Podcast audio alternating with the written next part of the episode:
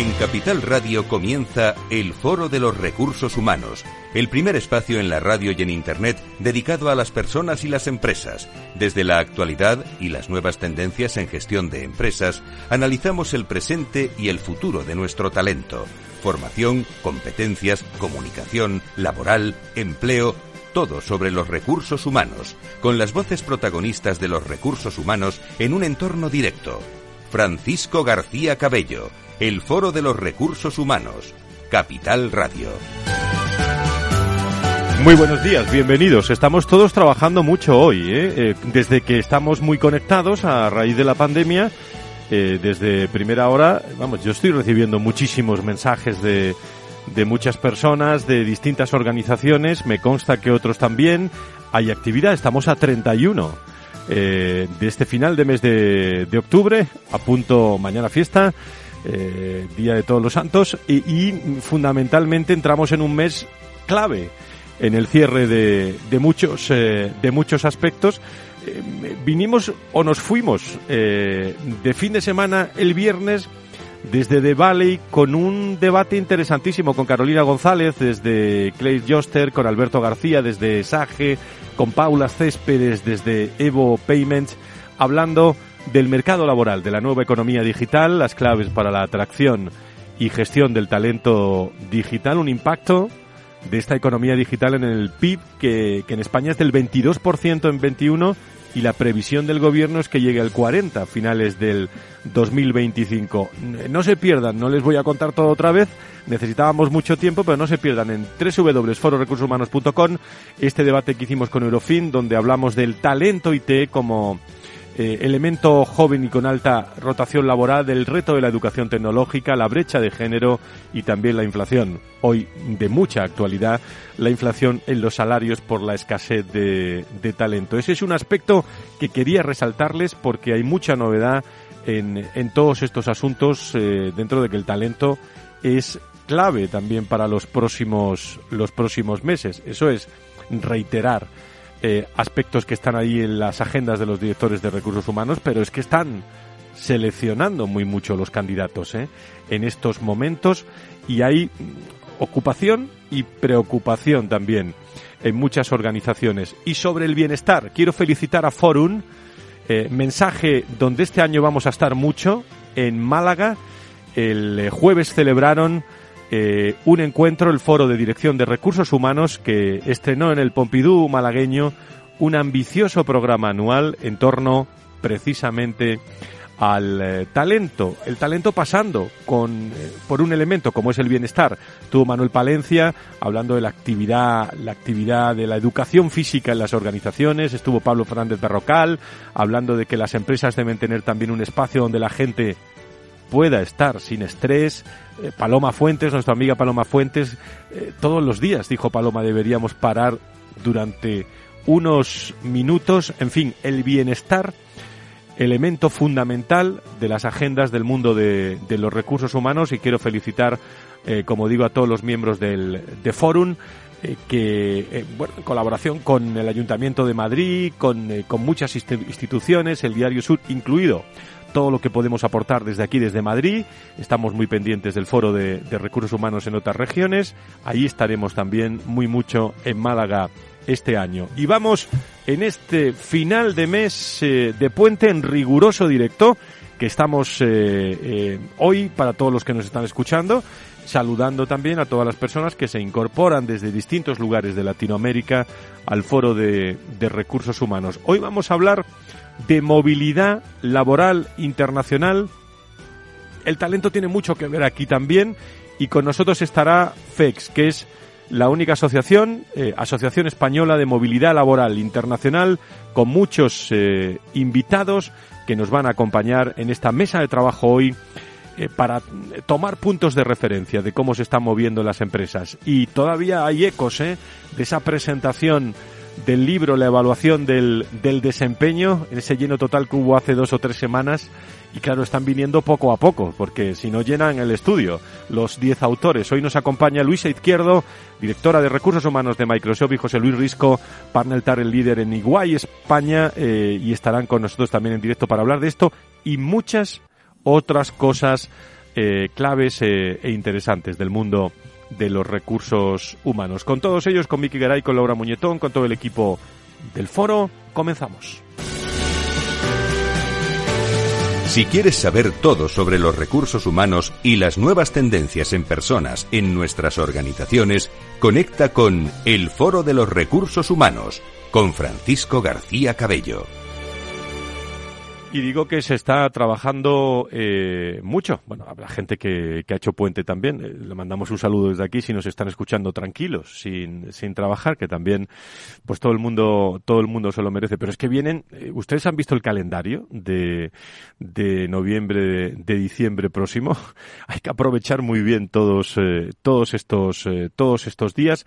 Como digo, vamos a hablar de, de movilidad internacional. También nos acompaña Carlos de la Torre, que va a estar con nosotros eh, como vicepresidente también de, de Adirrelat y abogado de Council Laboral en Baker McKenzie. Carlos, ¿cómo estás? Muy buenos días. Creo que no te escuchan. Ahora sí. ¿eh?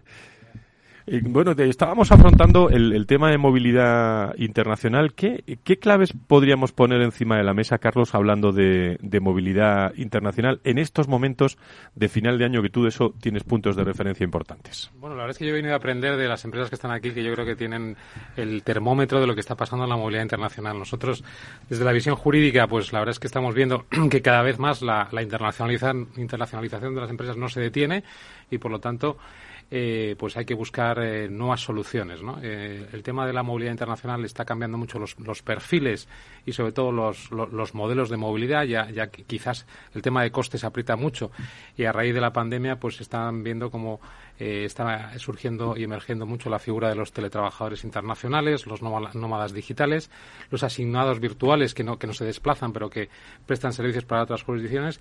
Y todo esto al final, desde el punto de vista jurídico, nosotros los abogados nos, gusta intentar simplificar, simplificarlo, identificar el problema eh, dónde están los problemas de cumplimiento, identificar los riesgos y contingencias económicas en caso que se detecten por las inspecciones laborales o de Hacienda en los países de destino y, sobre todo, buscar soluciones. Ángeles González eh, Vigila y secretaria general de FEX, de la Asociación Española de Movilidad Laboral Internacional, están en directo con nosotros hoy. Querida Ángeles, creo que, nos escuchas perfectamente. ¿Cómo estás? Muy buenos días.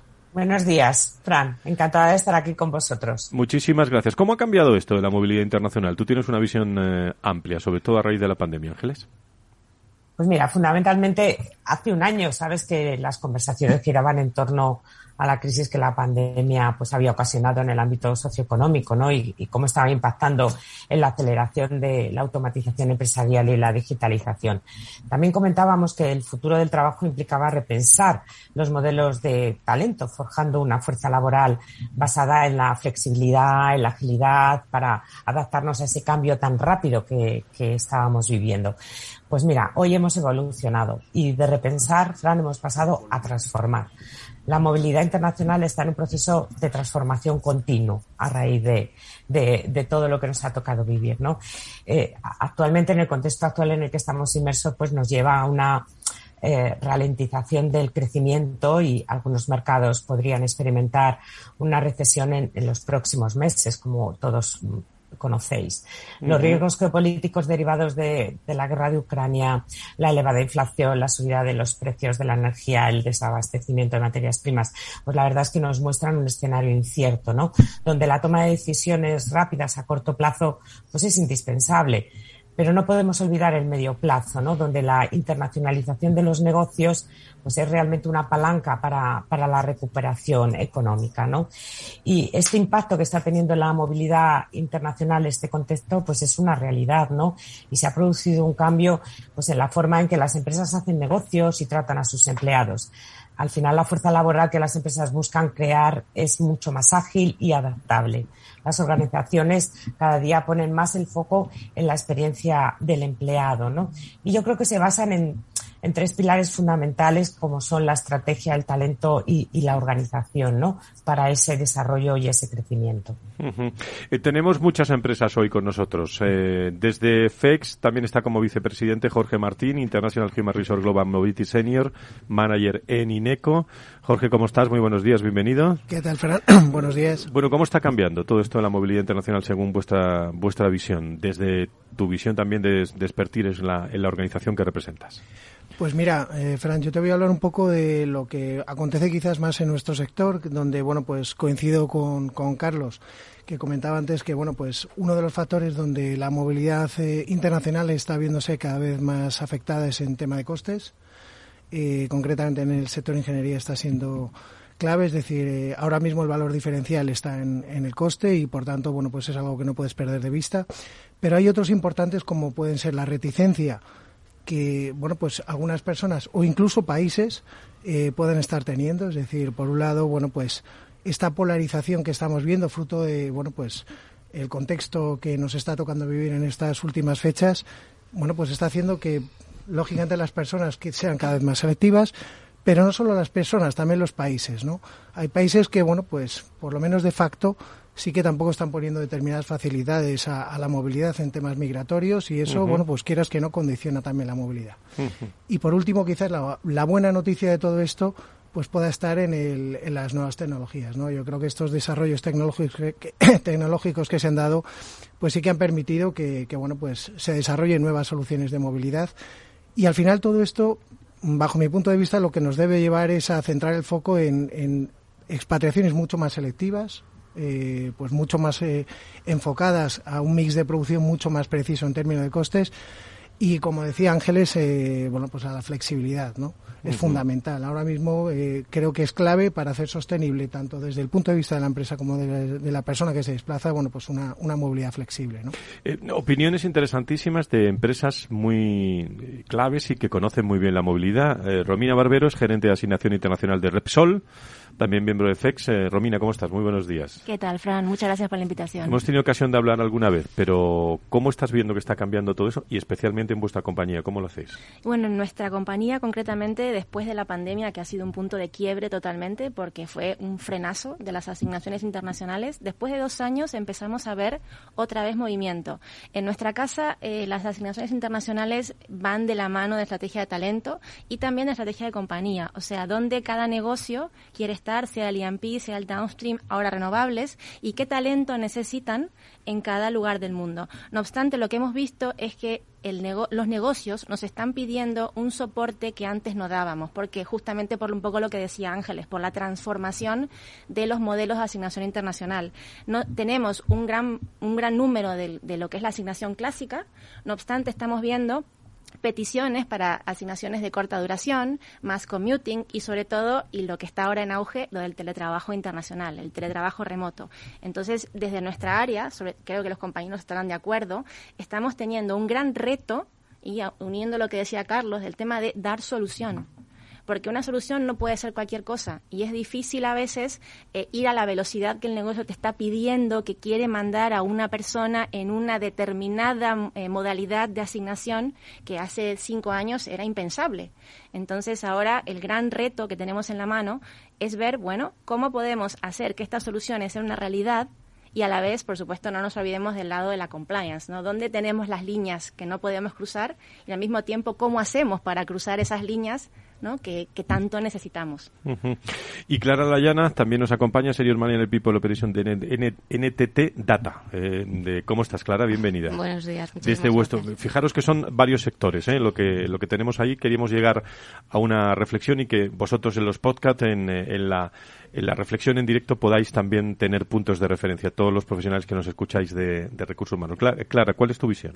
Bueno, pues eh, para nosotros yo creo que el, toda la parte de la pandemia fue un momento, un punto de inflexión.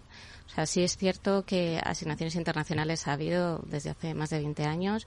Todas las empresas que nos encontramos dentro del FEX nos hemos tenido que ver lidiando con, con este tipo de situaciones, pero sí que es cierto que, que el negocio y, y también la, la, la movilidad iba demasiado rápido la pandemia yo creo que nos ha permitido no aunar esos tres pilares que estaba comentando antes Romina. Por un lado la parte de compliance estamos en un entorno eh, bastante restrictivo eh, o, más controlado de, de, cómo se tienen que producir y evitar esos riesgos en la, en la parte de compliance como decía Carlos eh, por otro lado estamos en un momento al menos nosotros como empresas tecnológicas de guerra de talento por lo tanto la movilidad es una estrategia para poner al profesional en la parte internacional en el path que él considera y quiere estar, creo que nosotros desde NTT lo que intentamos es poder dar soluciones en diferentes drivers que durante el ciclo de vida del profesional ocurren, bien sea pues porque tengo motivaciones personales,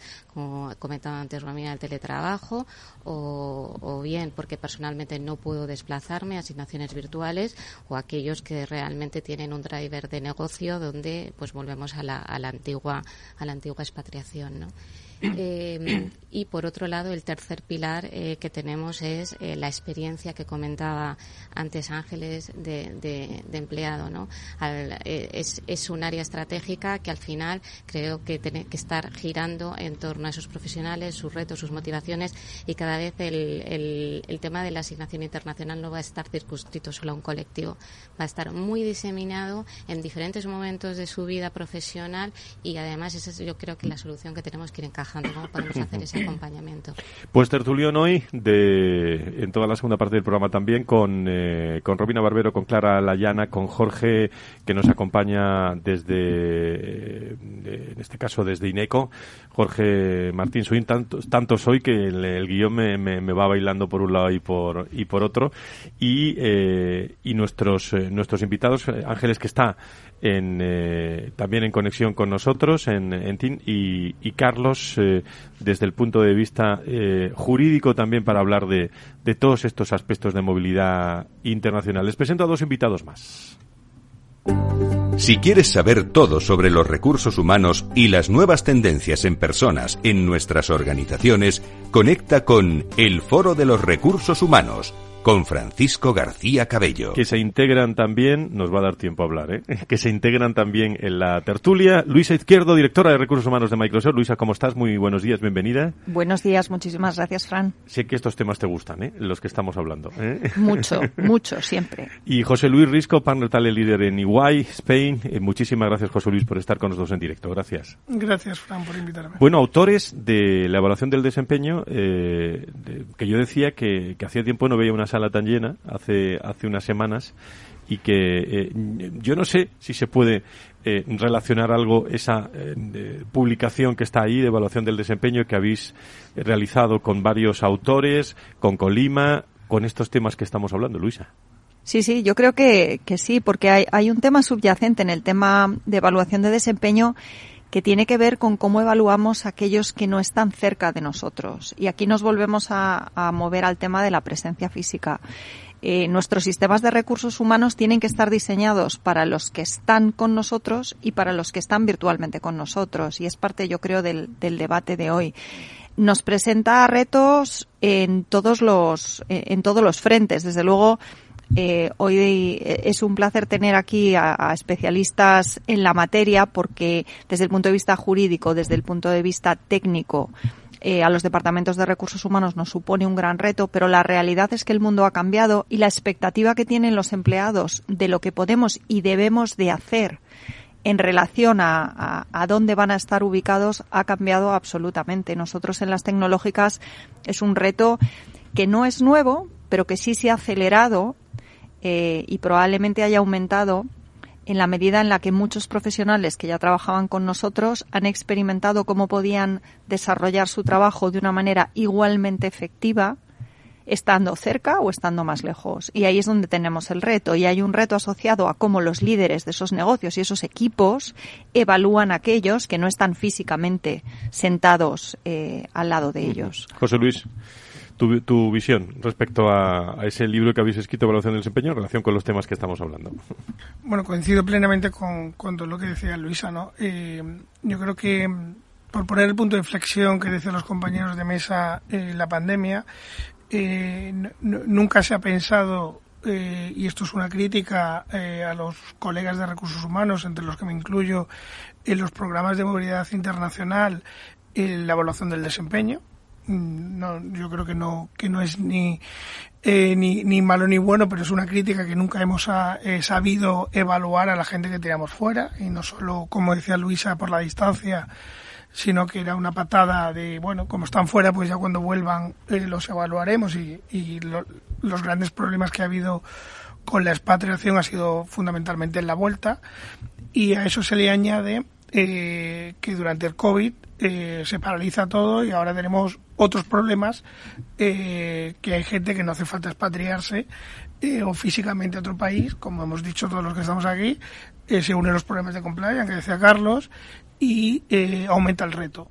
Y está muy vinculado con, con, lo que hablamos en el libro, ¿no? Y las reflexiones que, que hacemos en el libro, que es un, un componente más alguien que tienes cerca, siguiendo el símil que utilizaba Luisa, pero que trabaja para otro país, la evaluación del desempeño es fundamental y viceversa, alguien que tienes lejos pero que está en tu headcount y que tienes que, evaluar, ¿no?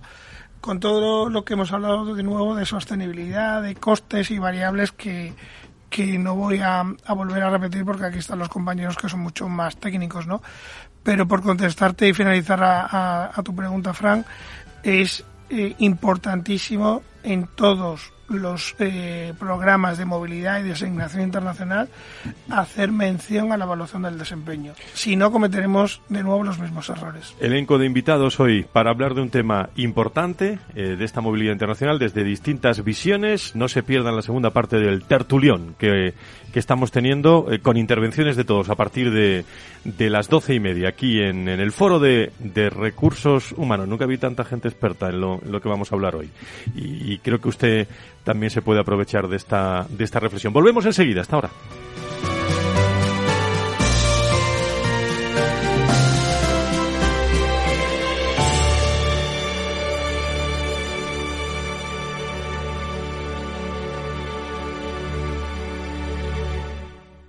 Entonces, dice usted que su obsesión por la tecnología viene desde la infancia. Hombre, Quizás padezco un overflow tecnológico en mi API por un bug infantil, pero tanto como obsesión. Es hora de sacar a ese inversor en megatendencias que llevas dentro. En Renta 4 Banco, seas el tipo de inversor que seas, tenemos un curso para ti. Entra en r4.com e inscríbete a uno de nuestros 300 cursos gratuitos de inversión. Renta 4 Banco. ¿Quieres más? ¿Estás comparando hipotecas? Hay matices que marcan la diferencia. Hipotecas Cuchabank. Consúltanos directamente. Más info en cuchabank.es. Capital Radio. Siente la economía. Disfruta de la mejor cocina gallega en Montes de Galicia. Todo un clásico moderno en el barrio de Salamanca. Disfruta de la variada dieta láctica, de las mejores carnes y pescados tratados con respeto y transparencia y regados con una de las mejores bodegas de la zona. En grupo, en familia o en pareja, Montes de Galicia te ofrece el espacio perfecto en cada ocasión. ¿Sabes cuál es el mejor dial para escuchar Capital Radio?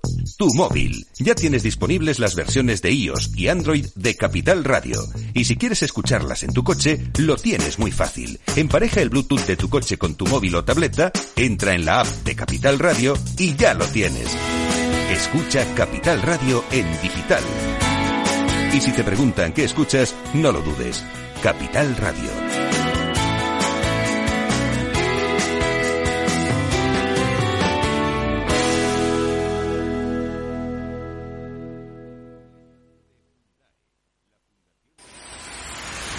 Empresas tecnológicas, escuelas de negocios, sindicatos, organizaciones empresariales, empresarios, formadores y figuras relevantes de las administraciones públicas comparten tertulia todos los miércoles a la una de la tarde en Cibercotizante, un programa dirigido por José Joaquín Flechoso. Cibercotizante, la digitalización desde una óptica diferente. Capital Radio.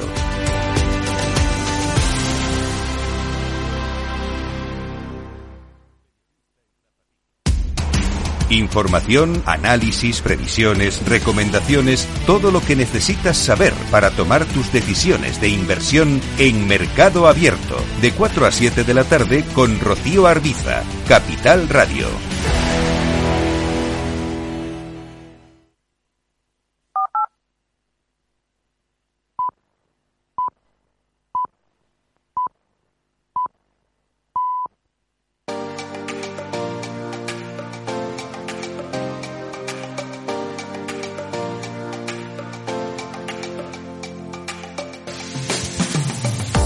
Si quieres saber todo sobre los recursos humanos y las nuevas tendencias en personas en nuestras organizaciones, conecta con El Foro de los Recursos Humanos con Francisco García Cabello.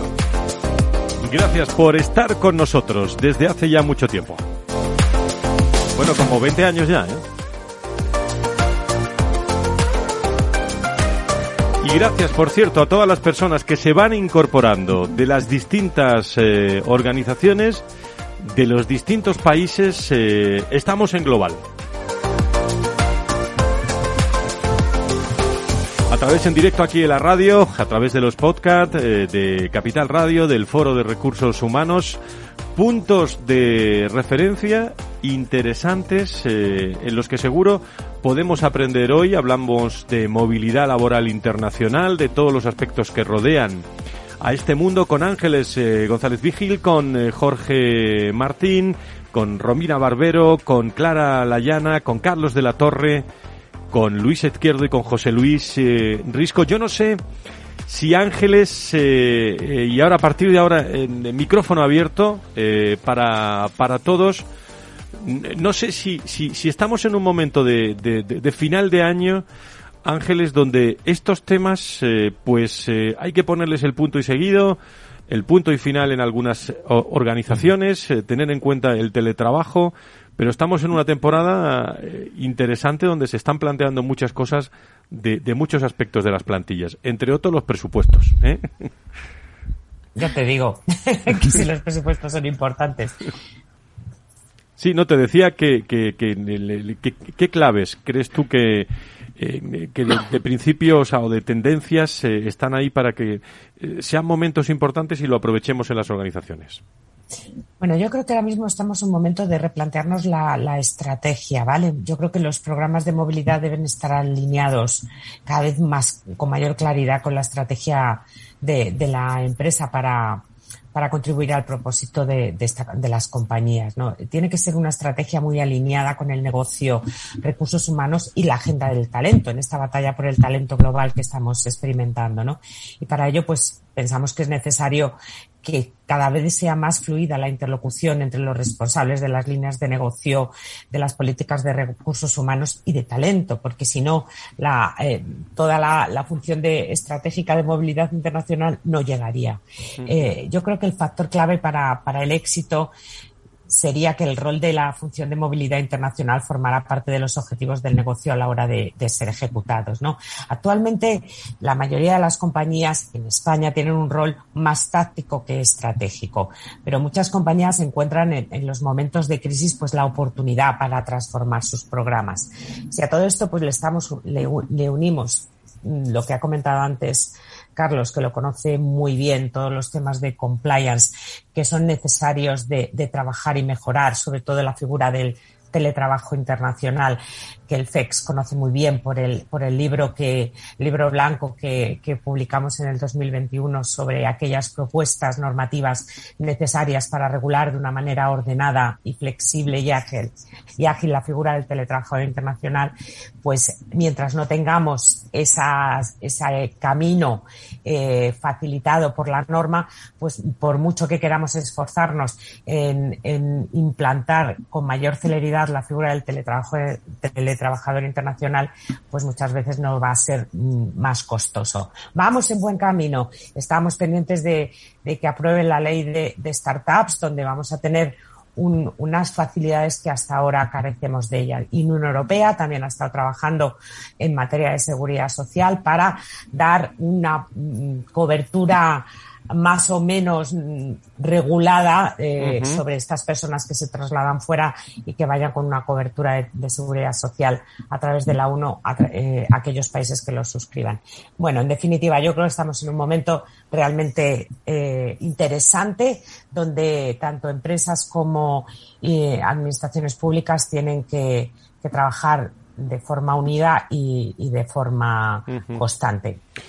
Iba a decir tertulia tertulia abierta para los que queráis eh, queráis plantear estas o otras cuestiones. Luisa, estamos en el, en el corazón, ¿son estos temas? ¿Se nos escapa algo? No, no, y además es que eh, eh, tal como tal como estaba escuchando y reflexionando, para mí hay un elemento que, que ha cambiado de una manera muy significativa y es que en las compañías los equipos de movilidad internacional tienen que convertirse no solamente en equipos que den soluciones, sino en equipos de consultores que hagan muchas preguntas. Muchas preguntas para ser capaces de determinar si efectivamente ese movimiento internacional que estamos haciendo o que no vamos a hacer está alineado con la estrategia del negocio, nos va a traer un retorno de la inversión y qué impacto va a tener en el talento. Porque para mí la clave ahora está en la intencionalidad. Creo que hemos tenido políticas de movilidad internacional que perdían parte de esa intencionalidad y hemos movido a gente porque eh, teníamos profesionales para los que moverse era algo importante, pero donde a lo mejor la correlación entre movimiento e impacto en negocio no estaba tan clara y hemos perdido mucho talento al que hemos obligado a moverse porque no nos hemos hecho las preguntas adecuadas. Para mí hay una conexión negocio, talento, estrategia con estos equipos de movilidad internacional que nos tienen no solo que dar soluciones, sino también que hacernos mucho challenge. Tienen que retarnos a pensar de una manera diferente en relación a este tema. José Luis, eh, como, como igual estáis en el mundo eh, con, este, con este asunto, fíjate que ha relacionado, Luisa, negocio, movilidad, personas, talento. Sí, el, eh, yo creo que estamos todos en, en, la misma disyuntiva que mencionaba que mencionaba Luisa, ¿no? Eh, yo por añadir algo más, eh, cómo gestionamos eh, a, a, los profesionales que tienen esa necesidad de movilidad, pero que la respuesta con negocio no está tan clara y, con la guerra del talento que tenemos encima de la mesa, que a veces nos llevan a dar pasos eh, no alineados porque en el corto plazo está muy bien para retener gente, pero en el medio y en el largo no tenemos cabida para, para esa gente después de un programa de movilidad internacional. ¿no? Y añadido a eso, mm, para mí el gran problema a resolver legislativamente, y ahí eh, le, le lanzo la pelota a Carlos en España, es cómo gestionamos el, eh, la movilidad internacional con, con, la derivada del teletrabajo, ¿no? Eh, nosotros en Iguay tenemos casos de profesionales de, de, la firma de otros países que están viviendo en España y en cambio tenemos muchas barreras para que eh, profesionales de la firma en España estén en otros países teletrabajando, ¿no? ¿Y de quién son? Pues eh, no, no, mm. no lo sabemos, pero estoy seguro que para el inspector de la Seguridad Social son míos, ¿no, Carlos? cojo, el guante que me lanza José Luis. Yo creo que el tema del teletrabajo es tiene el factor de complejidad que cuando se cruza con la movilidad internacional que bueno que hay que digamos como decía Luisa hay que hacer las preguntas y conseguir las respuestas de cumplimiento no y también lanza la idea de que, por ejemplo, ahora eh, yo estoy en un grupo de trabajo y se está elaborando una norma de gestión UNE de compliance laboral y probablemente no está incluido la parte de movilidad internacional que es tan relevante. El tema de movilidad internacional, como decía José Luis, tenemos eh, bueno, los riesgos migratorios. Siempre, tradicionalmente, ha sido un muro la normativa migratoria cuando se mueven trabajadores no comunitarios y yo creo que bueno en algunos países siguen siéndolos especialmente en Estados Unidos con unas multas enormes si tropiezas y pisas el barro ahí los temas de elección de ley aplicable también son muy complejos, el convenio de reglamento Roma 1, como decía José Luis, pues, tengo que ver si el contrato lo puede todo y puede elegir la ley aplicable o no, o me, lo van a levantar por el hecho de la ley como que, tenga eh, vínculos más estrechos y al final se va, se va a aplicar la ley de lugar donde desplazo a ese teletrabajador. El tema de la seguridad social es un lío, lo decía antes eh, también Ángeles. ¿Por qué? Porque bueno, pues eh, todavía no está resuelto si podemos eh, interpretar que los teletrabajadores son eh, están dentro del reglamento de prestaciones internacionales y parece que no, pero en, ese, en este escenario todavía la Comisión Europea no, no, no ha dado pasos suficientes para enmendar los reglamentos comunitarios y sea complejo para el tema de la libre circulación y todavía las compañías dicen, bueno, tengo que aplicar eh, ¿Puedo aplicar el A1? ¿Puedo mantener a los trabajadores en seguridad social en España si no son si, si he traslado a, países no comunitarios? ¿O tengo que, obviamente, moverme a los sistemas de, seguridad del país de destino? Es complicado también. Y luego el tema fiscal, pues es tremendo, ¿no? Por el tema fiscal, pues tengo o no eso ya, eso ya, para nota. para expertos. Tengo ya establecimiento permanente en el país de destino. Si no, si lo traslado a su domicilio, resulta que me pueden recalificar el domicilio del teletrabajador como lugar de negocios. En fin, esto es un mundo, pero yo insisto, Las empresas... Era más fácil solo el 7P, ¿verdad? sí, eso era más fácil.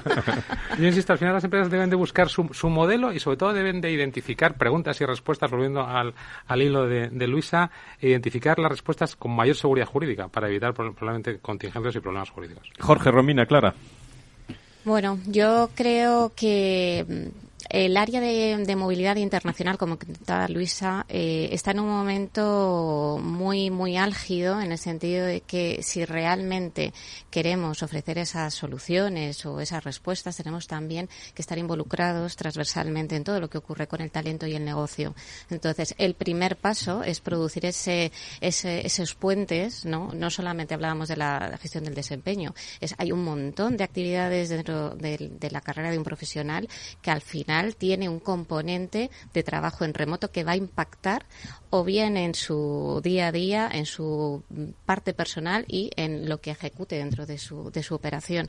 Entonces, el primer paso es hacer esa transversalidad y, y ver la movilidad desde una perspectiva muchísimo más holística, ¿no? Nos hemos centrado, y no por ello eh, hay que quitarle importancia, por supuesto, a la parte de compliance, pero esos son los basics. Eso es lo que tenemos que tener clarísimo porque a nadie se le ocurre, por ejemplo, contratar a, alguien hoy en día y pagarle en negro, ¿no? Pues eh, en la parte de movilidad internacional tiene que ser igual. Y esos basics hay que cumplirlos. Pero ahora estamos en un proceso en el que hay que elevar esa, esa función de movilidad internacional y enganchando, primero, hemos conseguido sacar a la luz eh, el, el concepto, que antes solamente había un tipo de movilidad, y ahora ya estamos viendo que tenemos que si los virtuales, que si el teleworking, que si eh, el expatriado antiguo al uso. Eh, tenemos tanta, tanto que primero hay que entender qué es quién dentro de este de este path, ¿no? Eh, y, y para hacer esas preguntas tenemos que ser capaces de poder explicarlo primero al negocio, porque para ellos es un totum revolutum. ¿Y sea, estamos en ello ahora? ¿Estamos en esto? nosotros sí, nosotros sí que estamos en ello. nosotros sí que estamos en ello porque creemos que es forma parte de al final aportar valor. Si, si no eres capaz de dar respuestas, tampoco irán a buscarte y por lo tanto tampoco te van a involucrar en esos procesos. Entonces creo que ese es el primer paso. Jorge. A ver, yo quizás añadiría, estoy totalmente de acuerdo con mis compañeros de mesa, y quizás añadiría la variable anticipación. O sea, creo que es muy importante que esas preguntas que efectivamente estamos comentando todos se hagan y se hagan pronto, se hagan antes de que incluso nos planteemos el desplazarnos a cualquier país o, bueno, pues adentrarnos en un proyecto internacional, ¿no? Nosotros, por ejemplo, en, en INECO, bueno, pues participamos desde el germen de la oferta, es decir, hay una kick-off meeting de lanzamiento previa a, que, bueno, pues vayamos a ir a un proyecto internacional. Y, y para mí esto es resulta determinante, porque es ahí justo donde estamos haciendo las preguntas en movilidad, donde estamos viendo cuál es el objetivo, donde estamos intentando, bueno, pues aunar esto que comentaba eh, Luisa y que estoy totalmente de acuerdo, que es esa movilidad internacional con el propio negocio en sí y donde, bueno, pues vamos a conseguir ser además eh, claramente eh, generadores de valor añadido, ¿no?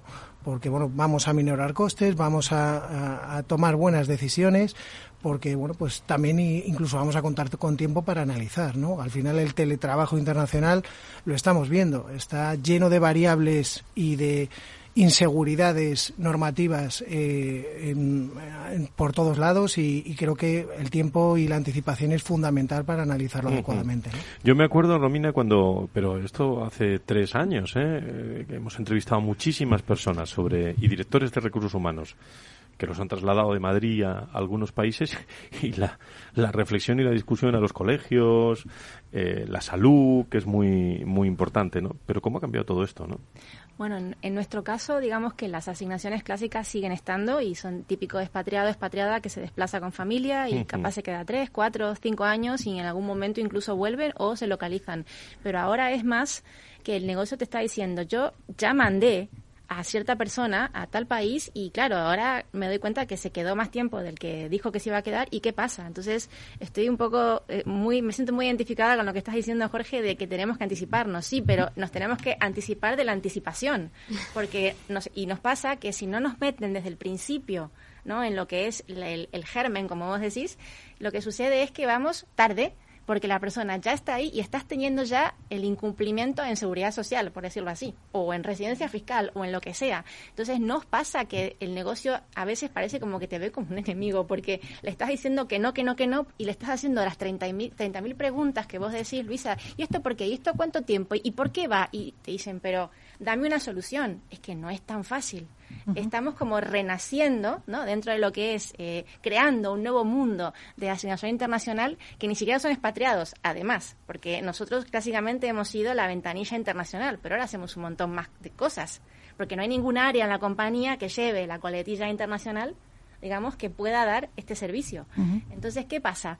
Eh, adelantarnos, anticiparnos, estamos en todos los foros, compartimos con los compañeros, pero al final, en algún momento, o bien tenés que decir que no, o tenés que decir, bueno, vamos a lanzarnos teniendo atado todos los puntos, las aristas que puedo, y que el negocio pueda mandar a esa persona que necesita, porque evidentemente no podemos correr el riesgo de perder el talento, porque antes, hace unos años era, ah, no, yo quiero el, el empleado, yo quiero ir a trabajar a la empresa tal, con ese nombre, esa reputación. Ahora es al revés. Ahora es el empleado que yo quiero contratar, ¿se va a venir conmigo? ¿Le estoy ofreciendo yo esa propuesta de valor que realmente el empleado quiere? Es que se da la vuelta.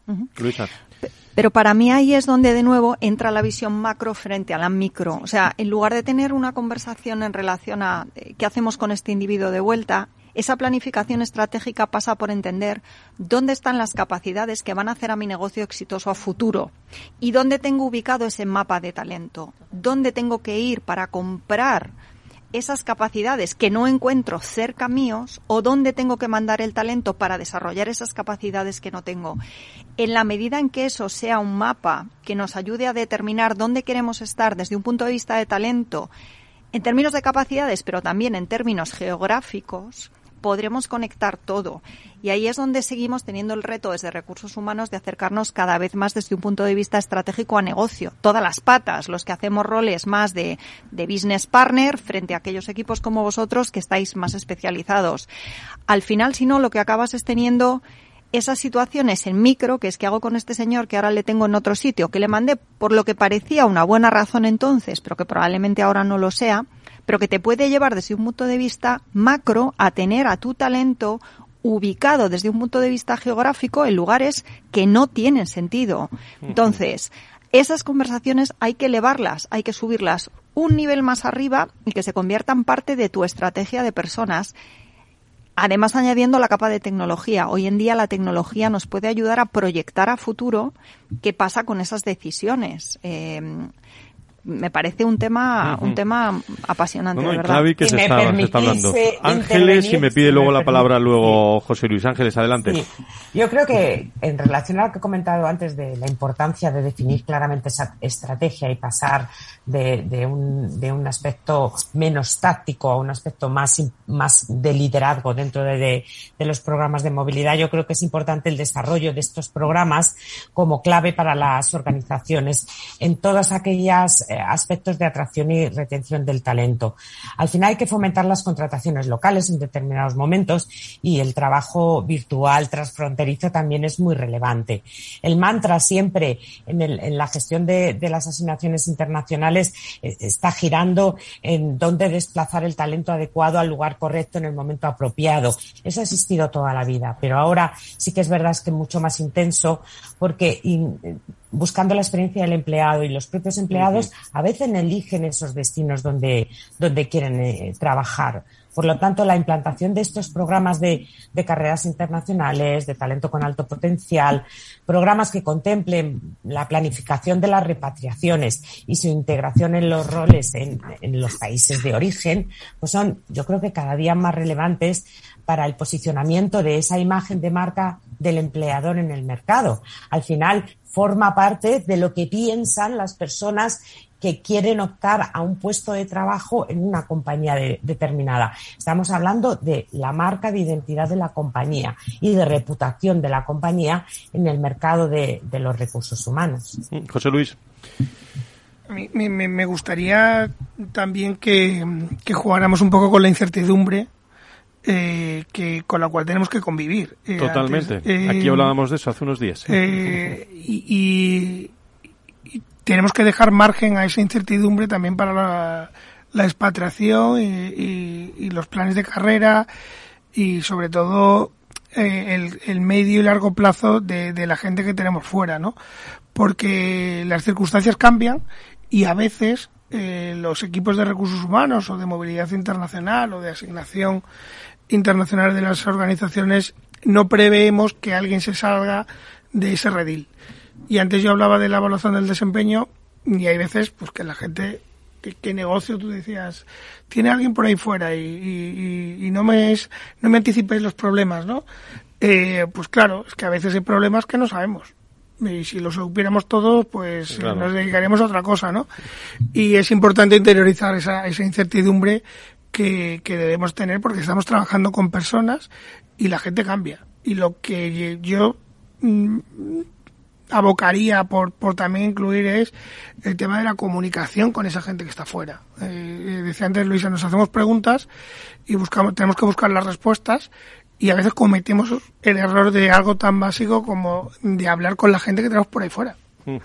Que, que a lo mejor no, que están allí y que a lo mejor nos dan las respuestas a esas preguntas, ¿no? lo que decía Luisa, eh, porque las circunstancias personales de cada uno cambian y de lo que les rodea también, ¿no? Y, y esa incertidumbre también es retadora y yo lo incluiría en, en, toda esa receta que antes decía Luisa. ¿no? ¿Qué grandes temas estáis sacando de personas, de people, de, de, negocio y de movilidad internacional? Que estamos hoy aquí con estos puntos de referencia. Carlos. No, yo volviendo un poco a lo que ha comentado Luisa de la estrategia eh, macro, yo creo que al final me da la impresión de que la movilidad internacional tiene que engancharse mucho al enfoque ESG de, ESG de, las, de las organizaciones. Antes lo citaba Jorge, el tema de la sostenibilidad y de la movilidad selectiva. Yo creo que al final, en ese trípode que puede ser negocio, talento y compliance, que al final yo creo que ese es el gran trípode, al final volvemos a los, a los básicos, y es que las personas son el motor de una estrategia de movilidad internacional de éxito. Por lo tanto, insisto, coincido un poco con las reflexiones de todos, pero yo creo que al final hay que estar muy cerca del talento porque la guerra del talento está ahí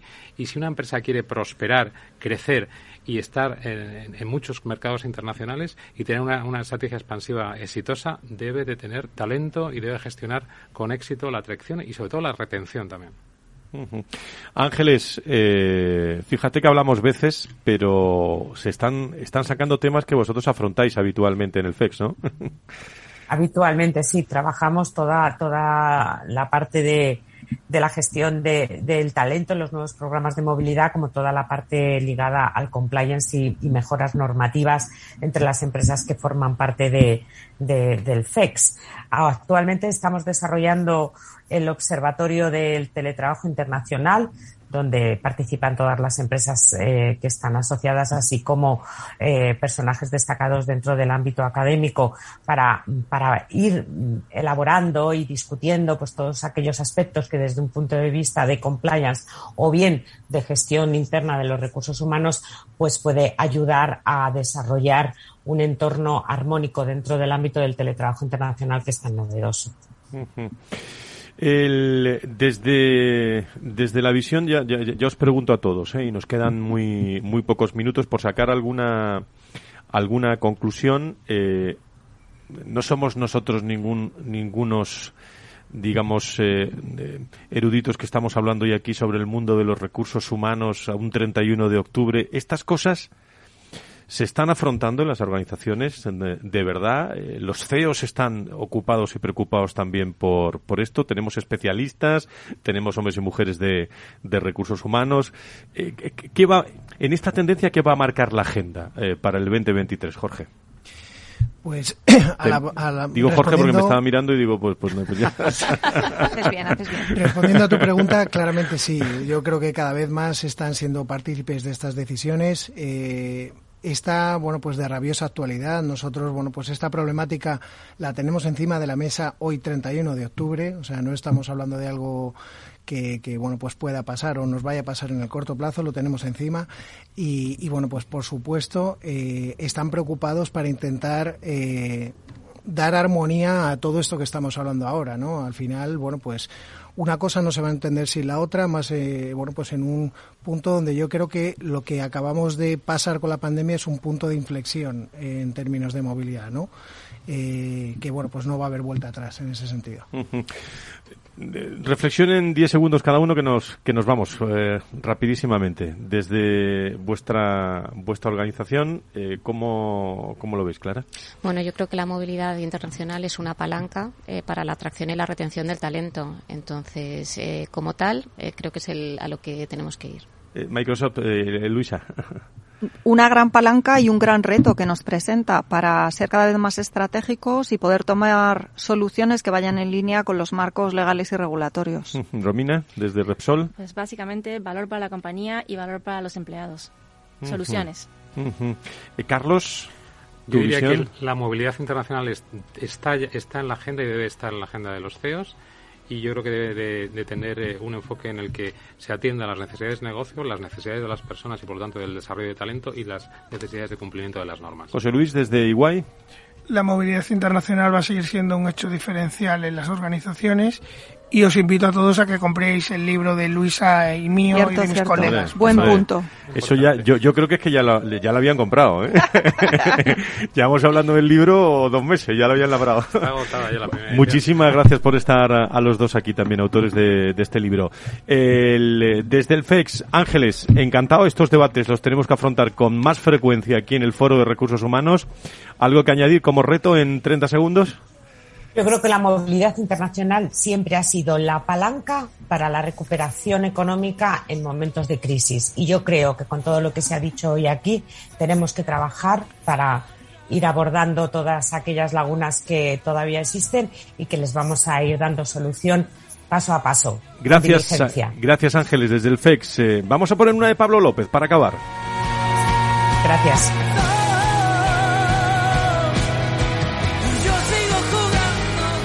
Gracias a todos, los que estén de puente y los que no estén de puente también. Estamos en riguroso directo. Gracias también a todas las empresas presentes, Ineco, Microsoft, EY, Nick Data, NTT Data, perdón, Repsol, Baker, FEX. Eh, gracias a todos por estar con nosotros hoy aquí en el Foro de Recursos Humanos y a todas las personas que escuchan los podcasts y van a escuchar esta reflexión. Seguro que les servirán como punto de referencia también para sus organizaciones. El lunes más eh, cuestiones sobre recursos humanos. Hablaremos con el Observatorio Generación y Talento sobre las distintas generaciones eh, y luego todos los lunes pues muchísima actividad en varias en varias áreas. Y el viernes salud.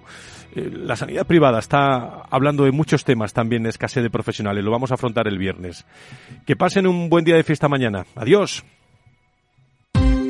ya no estamos en la era de la información, estamos en la era de la gestión de los datos y de la inteligencia artificial. El tratamiento inteligente de estos datos proporciona un valor enorme a las empresas en sus procesos de negocio. En Piper Lab ayudamos a nuestros clientes a tomar decisiones de negocio basadas en datos. Escúchanos todos los lunes en el espacio de Big Data de Capital, la Bolsa y la Vida.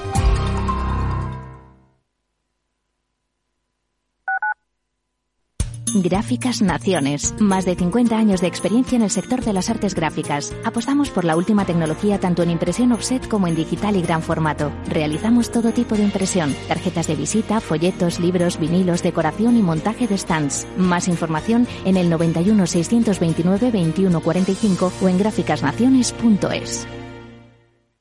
Esto te estás perdiendo si no escuchas a Luis Vicente Muñoz en Capital, La Bolsa y la Vida. Antonio Garamendi, presidente de la COE. Habría que evaluar, eh, y para eso también está la mesa, nos podríamos sentar, y me da igual si hubiera que cambiar la ley, un salario mínimo que se acogiera o que se acoplara eh, a cada uno de los territorios de este país, porque la realidad es que la propia negociación colectiva también va en función de esos territorios. Es diferente cuando vemos el convenio del metal, por ejemplo, pues de Vizcaya es muy diferente al convenio metal de otra provincia, e incluso del propio País Vasco. Y yo creo que esa es la realidad eh, y es por eso por lo que estamos diciendo este tema. No te confundas. Capital, la bolsa y la vida con Luis Vicente Muñoz, el original. Disfruta de la mejor cocina gallega en Montes de Galicia. Todo un clásico moderno en el barrio de Salamanca. Disfruta de la variada dieta láctica, de las mejores carnes y pescados tratados con respeto y transparencia y regados con una de las mejores bodegas de la zona. En grupo, en familia o en pareja, Montes de Galicia te ofrece el espacio perfecto en cada ocasión. 15 años con personas y empresas dan para muchas opiniones, reflexiones y conocimientos de recursos humanos. Escucha el Foro de los Recursos Humanos todos los lunes a las 12 del mediodía en Capital Radio, un punto de encuentro de excepción con personas y empresas, con Francisco García Cabello.